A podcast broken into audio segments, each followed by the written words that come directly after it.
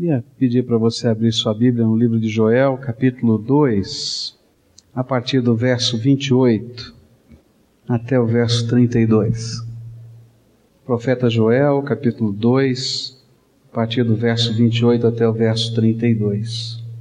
E acontecerá depois que derramarei o meu espírito sobre toda a carne. Vossos filhos e vossas filhas profetizarão Vossos anciãos terão sonhos, os vossos mancebos terão visões. E também sobre os servos e sobre as servas naqueles dias derramarei o meu espírito. E mostrarei prodígios no céu e na terra, sangue e fogo e colunas de fumaça. O sol se converterá em trevas e a lua em sangue, antes que venha o grande e terrível dia do Senhor.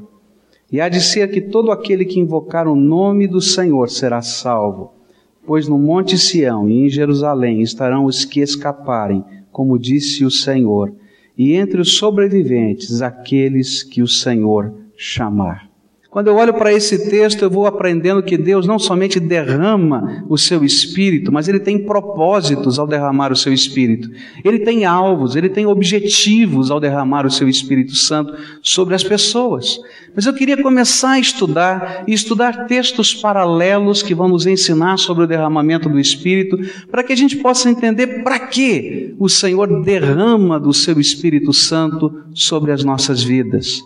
Por que ele faz isso? Quais são os propósitos de Deus? Quais são os efeitos desta bênção na nossa vida? A primeira coisa que eu queria destacar é que Deus tem um plano, um propósito ao derramar o seu Espírito Santo sobre toda a carne, como está aqui prometido. Ele tem um plano, um propósito.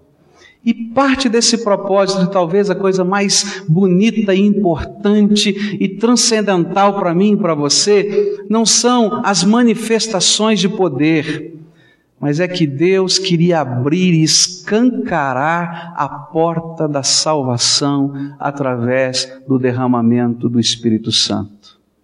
Há um movimento de Deus aqui prometido. O movimento de Deus você vai perceber no verso 32 desse texto, que diz assim: E há de ser que todo aquele que invocar o nome do Senhor será salvo. Pois no Monte Sião e em Jerusalém estarão os que escaparem, como disse o Senhor, e entre os sobreviventes aqueles que o Senhor chamar. A promessa do derramamento do Espírito Santo, que deveria acontecer antes do dia do Senhor. É dia de trevas, não é dia de luz, é dia de juízo final. É dia em que Deus vai julgar toda a humanidade. E ele vai falar, e falou do primeiro juízo, que eram aquelas hostes de gafanhotos que vieram como um sinal de que algo iria acontecer lá no futuro, o dia do Senhor estava chegando. Mas a promessa de Deus é que antes que esse dia do Senhor chegasse, antes que o juízo eterno de Deus viesse, ele ia escancarar a porta da salvação. Ele ia preparar algo extraordinário, tremendo, grandioso, maravilhoso, de tal maneira que todos que desejassem salvação de Deus, que todos que desejassem que Deus os resgatasse, pudessem ter essa oportunidade. Por isso, ele derramaria o seu Espírito Santo sobre a terra. Nós já estudamos aqui, eu disse que no passado, ser ungido pelo Espírito, ou receber esse derramamento do Espírito, era algo especialíssimo. Apenas pessoas especiais recebiam essa bênção, para coisas tremendamente especiais. E eu disse a vocês que esta unção era reservada para o profeta, para o rei e para o sacerdote. E de repente Deus está falando assim: olha, vai chegar um tempo antes do dia do juízo, em que eu vou abrir as janelas do céu e eu vou derramar do meu Espírito Santo, não é só sobre o profeta, sobre o rei, sobre o sacerdote, não. Eu vou derramar sobre todo aquele que invocar o meu nome, porque eu quero que esse povo possa entrar na minha morada celestial. Esse é o projeto de Deus, tremendo, maravilhoso. Um projeto que tem um duplo movimento, porque salvação é assim. É um movimento duplo. É algo que está acontecendo do céu para mim, mas é algo que precisa acontecer do meu coração para o céu. E é por isso que esse texto, no verso 32, ele mostra esses dois lados. No finalzinho ele diz que Deus está chamando todos aqueles que o Senhor chamar que Deus está fazendo um movimento do céu para mim. Ele está chamando, Ele está dizendo: vem para mim. Agora a porta está aberta, a janela está aberta. O que impedia já foi arrancado, já foi tirado. Todo obstáculo já caiu. Está aberto, vem, vem. Mas é também um movimento do meu coração para Deus. Porque eu que escuto o chamado de Deus preciso dizer: eu invoco o nome do Senhor sobre a minha vida. É um duplo movimento. Deus tem usado muitas coisas tremendas e maravilhosas para nos chamar. Existe uma barreira imensa que me separa de Deus e que separa você de Deus. E essa barreira imensa são os nossos pecados. Você é pecador e eu sou pecador. E Deus, na sua perfeição e santidade, tinha uma barreira, um obstáculo imenso, que eram os nossos pecados. A Bíblia diz que os meus pecados fazem separação entre eu e Deus. Por isso que o Espírito Santo só pôde ser derramado depois de uma coisa tremenda que veio do céu para a terra, que tem a ver com esse chamado maravilhoso de Deus na nossa vida. Só pôde ser derramado o Espírito Santo sobre toda a carne, quando Deus se fez homem na pessoa de Jesus Cristo. E quando ele morreu lá na cruz do Calvário por mim, de tal maneira que aquele que não tinha pecado, diz a Bíblia, se fez pecado por mim, tomou os meus pecados, e foram os meus pecados que mataram o Senhor da glória na cruz. A Bíblia nos diz que ele não morreu por causa dos cravos, nem pela hemorragia, nem pela asfixia que fazia com que ah, aquele que estava crucificado se cansasse tanto que não conseguisse subir o seu corpo para respirar. A Bíblia diz que o seu coração explodiu, porque naquele dia e naquela hora ele se fez pecado. O Santo de Deus se fez pecado por mim, diz a Bíblia. E sabe, quando ele tomou o meu lugar na cruz, e quando ele ressuscitou o terceiro dia, tudo que era barreira e impedimento para que eu pudesse estar perto de Deus foi lançado sobre a cruz de Jesus. E é por isso que ele vai dizer aos seus discípulos: permaneçam nessa cidade, porque quando eu subir ao Pai, o Pai vai derramar o seu espírito sobre todos aqueles que invocam o meu nome. E a barreira foi colocada de lado. Como é que Deus tem chamado a cada um de nós? Deus não se contentou só em mandar Jesus, lá dois mil anos atrás. Mas se você olhar para a tua vida e para a tua história, você vai encontrar os processos de Deus acontecendo nas circunstâncias, no coração, na vida de pessoas que estão ao seu redor, como se Deus estivesse todo o tempo, de uma maneira criativa e maravilhosa, a dizer: Filho, eu estou falando com você, estou chamando você, porque eu abri as janelas do céu para fazer um milagre tremendo na tua vida. Eu quero derramar do meu espírito sobre você. Olha para a tua vida. E você vai perceber que Deus usa coisas muito particulares, que tem a ver só com você, que não tem a ver com mais ninguém para falar e para tocar o teu coração. Eu fico admirado quando percebo isso na minha vida, as maneiras que Deus me chama e me toca o coração, as maneiras com que Ele me convoca para perto dele, tem a ver com a minha história, tem a ver com coisas que são tão particulares minhas, para que eu possa entender que é Ele que está falando. Mas quando eu olho isso na Bíblia, eu fico tão admirado. Eu vejo, por exemplo, Jesus falando com Maria Madalena no dia da ressurreição. E ela está ali naquele jardim, chorando, e olha e diz: Ô jardineiro, onde é que puseram o corpo do meu Senhor? E está lá a chorar. E Jesus chama Maria pelo seu apelido: Mariana, sou eu. A hora que ela escuta aquele apelido, sabe, aquele jeito coloquial de te chamar, ela reconhece a voz do seu Senhor.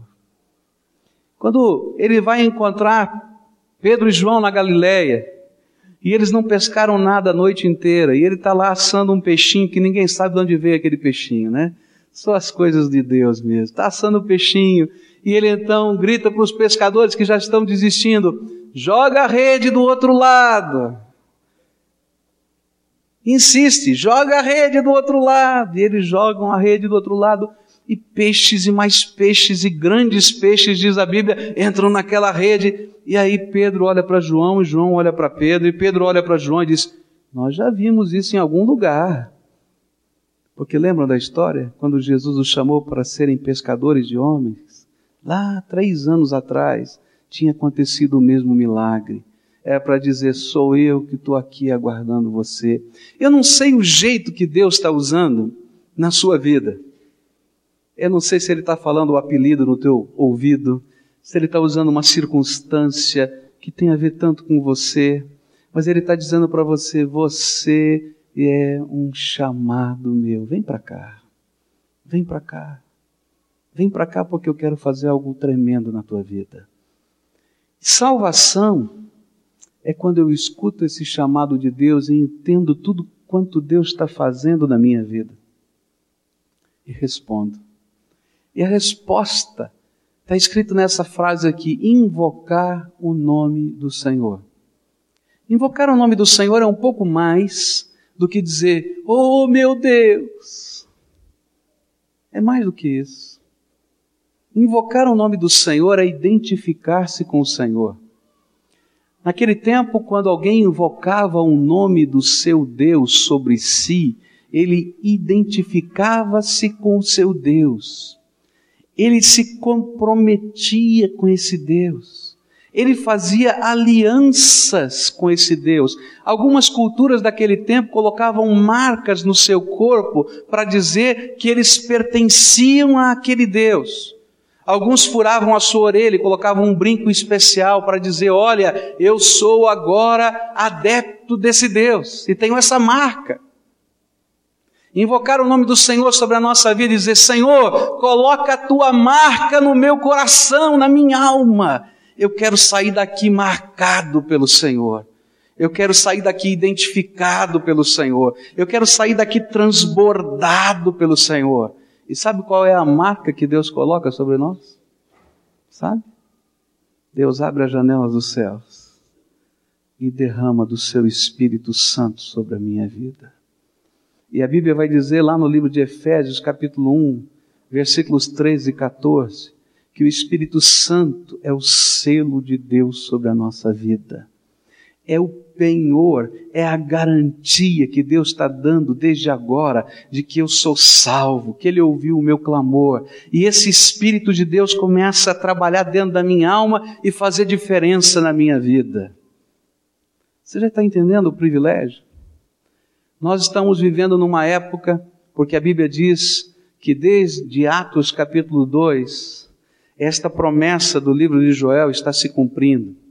E ela só vai parar de ser cumprida no dia do Senhor, no dia em que o juízo de Deus vier sobre toda a terra. E esse tempo que vai desde Atos 2, lá da, da experiência de Pedro, no dia de Pentecostes, até o dia da volta do Senhor, é o tempo em que as janelas do céu estão abertas. É o tempo de maior privilégio. É o tempo de maior graça. É o tempo de maior derramamento de Deus. É o tempo em que o Espírito de Deus pode habitar dentro do coração das pessoas. E que adorar a Deus não precisa e não pode ser uma religião, tem que ser uma identificação com o nosso Salvador. O que, que acontece quando eu oro assim? Senhor, ouvi o teu chamado e eu quero essa identificação na minha vida. Eu quero que o Senhor agora esteja marcando o meu coração e a minha alma. O que, que o Espírito Santo de Deus começa a fazer dentro de nós? Eu queria que você pudesse me ajudar agora e a gente estivesse olhando alguns versículos da palavra de Deus que vão nos ajudar a compreender o que o Espírito de Deus começa a fazer em termos de porta aberta para a salvação na minha vida. Abra aí a sua Bíblia agora no livro de Ezequiel, no capítulo 37, versículo 14. Ezequiel 37, verso 14. Achou? Diz assim a Bíblia. Está aí? E porei em vós o meu espírito, e vivereis, e vos porei na vossa terra, e sabereis que eu, o Senhor, o falei e o cumpri, diz o Senhor. A promessa é: e porei em vós o meu espírito, e o que, que vai acontecer?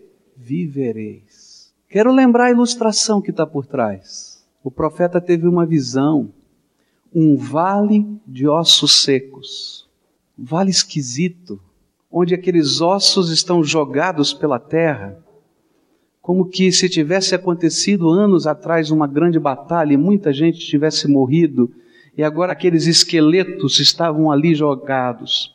A Bíblia diz que era uma coisa tão esquisita essa visão, porque os esqueletos não estavam formados como se fossem pessoas, mas tinha um crânio aqui, uma costela para lá, um fêmur ali, e assim vai, tudo espalhado, tudo arrebentado, tudo destruído. E a ideia é morte, morte, morte, morte.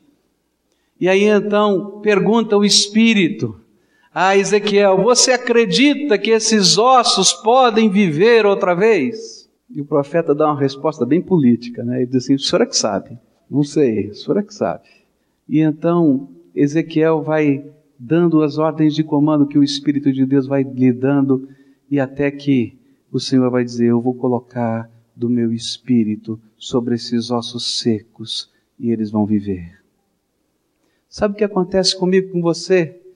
quando nós invocamos o nome do Senhor sobre a nossa vida, quando nós ouvimos a voz do Senhor no nosso coração. Eu quero dizer para você que o osso seco desse texto sou eu e é você. A gente está aqui nessa terra morto, diz a Bíblia. Efésios capítulo 2 diz que nós estamos mortos dos nossos delitos e pecados, afastados de Deus, sem esperança, sem Deus nesse mundo. Nós somos os ossos secos, nós nos sentimos assim na vida. Estamos ressequidos, tem um negócio aqui, está faltando alguma coisa, a vida está desconjuntada. Mas quando nós ouvimos o chamado de Deus e respondemos, Senhor, eu quero me identificar contigo, vem com teu Espírito, a primeira coisa que acontece é vida. O Espírito de Deus vem sobre nós e aquilo que era osso seco passa a ser gente, gente segundo o propósito de Deus é vida, vida espiritual. A dimensão do espírito se abre para mim. Sabe por que, que nós estamos mortos? Porque nós imaginamos que somos máquinas. Tem muita gente vivendo nessa vida imaginando que ele é um cachorro, perdão a expressão, não é? Ele é um, um animal qualquer. Que a sua vida é apenas aqueles poucos anos que estão passando por aqui e vivem como mortos espiritualmente. Mas sabe, quando o Espírito de Deus entra na nossa vida, abre a janela do céu e a gente começa a ter vida espiritual. A dimensão do Espírito se revela para nós. As coisas de Deus passam a ser verdade. Antes eram grandes dúvidas do nosso coração. Por isso eu quero dizer para você, a maior bênção do derramamento do Espírito sobre a nossa vida acontece no dia em que você invoca o nome do Senhor sobre você. Porque naquele instante, Deus ouve o seu clamor, abre as janelas do céu e começa um novo tempo na sua vida. O osso seco, que é você, começa a ter vida espiritual. E sabe, não para aí não, porque as coisas de Deus são tremendas, são maravilhosas. Vira sua Bíblia aí em Isaías 32, verso 15. É outra promessa do derramamento do Espírito.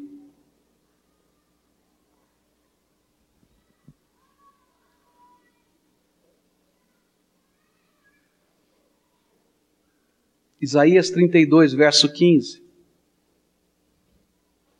Diz assim a Bíblia: Até que se derrame sobre nós o Espírito lá do alto, e o deserto se torne em campo fértil, e o campo fértil seja reputado por um bosque. Promessa de Deus no Novo Testamento é que Deus nos daria vida e vida em abundância. Sabe o que é vida em abundância? Não somente a dimensão do Espírito se abriu para mim, mas o poder do Espírito começa a fazer diferença na minha vida. Se você era um campo seco e deserto, Deus vai transformar você num campo fértil. Se você já era um campo fértil, Deus vai fazer de você um bosque. Mas não dá para ficar do mesmo jeito, porque a graça de Deus está entrando na tua vida e as transformações da presença do Espírito Santo de Deus vão começar a acontecer dentro do seu coração. Porque Deus está interagindo com você. Você vai olhar para a tua casa, puxa vida, nós somos uma família bonita, vai ser mais bonita ainda, porque a graça de Deus vai entrar. Valores novos vão entrar. Os relacionamentos têm de melhorar, porque agora o amor de Deus está sendo derramado sobre o seu amor. Não dá para ficar a mesma pessoa. O Espírito de Deus está fazendo uma obra transformadora. Outra promessa de Deus está em Isaías 44, verso 3 até o verso 6, diz assim: Porque derramarei água sobre o sedento e corrente sobre a terra seca, e derramarei o meu espírito sobre a tua posteridade, e a minha bênção sobre a tua descendência, e brotarão como a erva, como o salgueiro junto às correntes de água. E este dirá: eu sou do Senhor. E aquele se chamará do nome de Jacó. E aquele outro escreverá na própria mão: Eu sou do Senhor. E por sobrenome tomará o nome de Israel. E assim diz o Senhor, Rei de Israel, seu redentor, o Senhor dos exércitos: Eu sou o primeiro e sou o último, e fora de mim não há Deus. Quando o Espírito Santo entra na minha vida, gente, e essa identificação acontece, há um prazer dentro da gente em dizer: Eu sou de Jesus. Tem até o hino né, que diz isso, né? Eu sou de Jesus, aleluia. E é isso mesmo. A gente tem prazer de dizer: Olha, pertenço a Jesus, sou dele, eu sinto a presença dele no meu coração, o vazio da minha alma foi embora. A lição principal do capítulo 44 de Isaías é a tristeza de Deus diante das pessoas que oram e pedem socorro a imagens fundidas em ferro ou esculpidas na madeira. Pega esse texto, depois você lê na sua casa. Esse é o tema do capítulo 44 de Isaías. Aquelas pessoas que às vezes estão angustiadas, desesperadas, se ajoelham diante de uma imagem de metal ou de madeira ou de gesso e estão dizendo: Tenha misericórdia de mim e me socorre. E a tristeza de Deus é porque elas não percebem que o mesmo ferro que foi usado para fazer aquela imagem foi usado para fazer um machado. E a mesma madeira que foi usada para esculpir aquela imagem foi usada para colocar fogo na casa e cozinhar. Mas nesse começo do capítulo ele diz da alegria que ele tem daqueles sobre quem ele derramou o seu espírito porque eles sabem que não depende do ferro, nem da madeira, nem do gesso, nem de coisas que foram construídas com a mão, mas o Deus vivo e todo-poderoso é aquele que está ouvindo o seu clamor e abençoando a sua vida. E a alegria do coração de Deus é ver a alegria desse povo dizer: que bom, o Deus vivo é aquele que toca o meu coração, chacoalha a minha vida e faz diferença em mim. Há uma promessa de Deus aqui. A promessa de que a bênção do Senhor estaria sobre aqueles que estão cheios do seu espírito. E essa bênção não é uma bênção que para, está aqui, mas que se espalha sobre aqueles que estão ao meu redor. E é por isso que ele vai falar dos filhos, vai falar da casa, vai falar de tudo que está à volta, porque o Espírito de Deus nós faz diferença e abençoa. Eu quero dizer para você que esse derramar do Espírito Santo é a garantia de que nós somos libertos de toda força opressora que pode vir sobre a nossa vida. Tem muita gente que tem medo de olho gordo, não é isso? Mal olhado, que mais? Quebrar espelho, que mais? Passar debaixo da escada, né? De macumba, não tem? Sexta-feira 13, eu dou graças a Deus porque eu sou selado pelo Espírito Santo de Deus. Você é selado pelo Espírito? Pode vir toda mandinga que quiser, minha filha. Porque contra o povo de Deus não há encantamento, diz a palavra de Deus. Não tem. A palavra de Deus lá em Apocalipse, capítulo 7, capítulo 9, vai dizer que quando todos os demônios estão andando na terra, foi aberto o abismo, eles estão andando, eles não podem mexer ou tocar naqueles que têm o selo de Deus na sua testa. Aleluia. Ele é o Senhor da tua vida. Ele colocou a marca dele em você. Você entra numa guerra, você entra numa batalha, porque você está no time de Deus, você está no exército de Deus, você está no meio de uma guerra mas você tem a marca do Senhor sobre o teu coração. Quero dizer para você que, porque o Espírito Santo de Deus foi derramado sobre a minha vida e sobre a tua vida, nós não vamos passar pelo juízo eterno e não seremos condenados no dia do Senhor. Aqui em Joel 2,32 ele vai dizer que nós somos os sobreviventes, aqueles que vão estar no Monte Sião aqueles que vão estar na cidade de Jerusalém com o seu Salvador. E sabe, isso não acontece porque eu sou bonzinho, sou maravilhoso e você é maravilhoso, não. Isso acontece porque o sangue de Jesus, o Filho de Deus vivo, me purifica de todo o pecado. Isso acontece porque Deus, na sua misericórdia, derramou o seu Espírito sobre a minha vida. Isso se chama graça de Deus. E eu queria terminar esse momento de meditação na palavra de Deus, dizendo para você o seguinte: nós estamos vivendo os dias mais tremendos da história da humanidade. E não é por causa do computador, não é por causa da internet, não é por causa da robótica, não é por causa da evolução da ciência, não é por causa do projeto Genoma, é porque esses são os dias em que Deus está derramando do seu Espírito Santo sobre todos aqueles que invocam o seu nome. Eu quero dizer para você que a Bíblia nos diz que os antigos heróis da Bíblia, lá do passado, Jesus disse isso, gostariam de viver nos nossos dias, para ver aquilo que Deus está fazendo hoje na terra. Está escrito na Bíblia, Jesus disse isso. Agora, sabe o que é que entristece o meu coração? É que nós que vivemos nesses dias não estamos valorizando o que de Deus está sendo derramado. E depois de tudo isso, eu tenho duas palavras para deixar com você. A primeira, se você é esse osso seco, se você é esse campo deserto, se você é esse que não experimentou ainda a vida abundante que Deus tem para dar, se você ainda não viu Deus agir dentro da tua alma, com poder porque ele é vivo.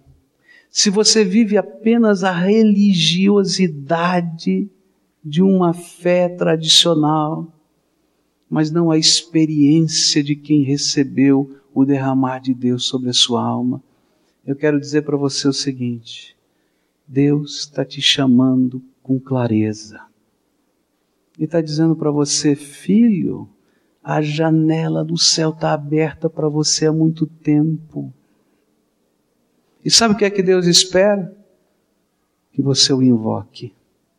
E que você diga a Ele: Senhor, tem misericórdia da minha vida. Eu sei, Senhor, que tenho vivido longe do Senhor, do meu jeito, da minha maneira, e tenho até rejeitado a tua voz, que de muitas maneiras tem falado ao meu coração.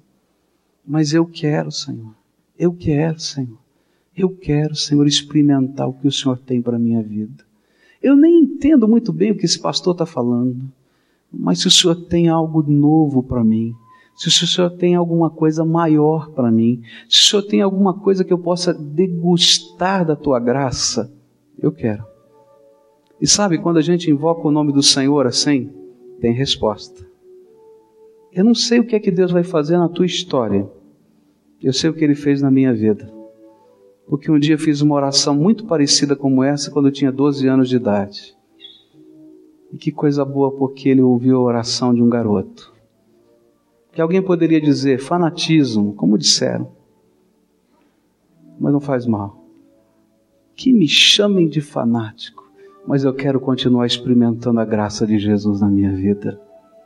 O segundo desafio que eu tenho para você é o seguinte: se você já experimentou essa graça, se você já experimentou isso, valorize o presente de Deus na tua vida. E eu quero dizer para você o seguinte: a janela do céu não se fechou, continua aberta. E sabe, Deus é uma fonte inesgotável. Se você tem sede, a Bíblia diz: Venha a mim e beba. Tem mais. Tem mais para você, tem mais da graça de Deus, tem mais do poder do Espírito, tem mais das coisas maravilhosas do Senhor, tem mais, tem mais. Pode bater na porta do céu porque ela continua aberta para você. Busca. A Bíblia diz: Buscar-me-eis e me achareis quando me buscardes de todo o vosso coração. E olha, você vai entrar na dinâmica do Espírito de Deus na tua vida. E coisas maravilhosas deste Senhor vão acontecer em você e através de você. Porque Deus quer derramar muito mais da graça dele sobre a tua vida.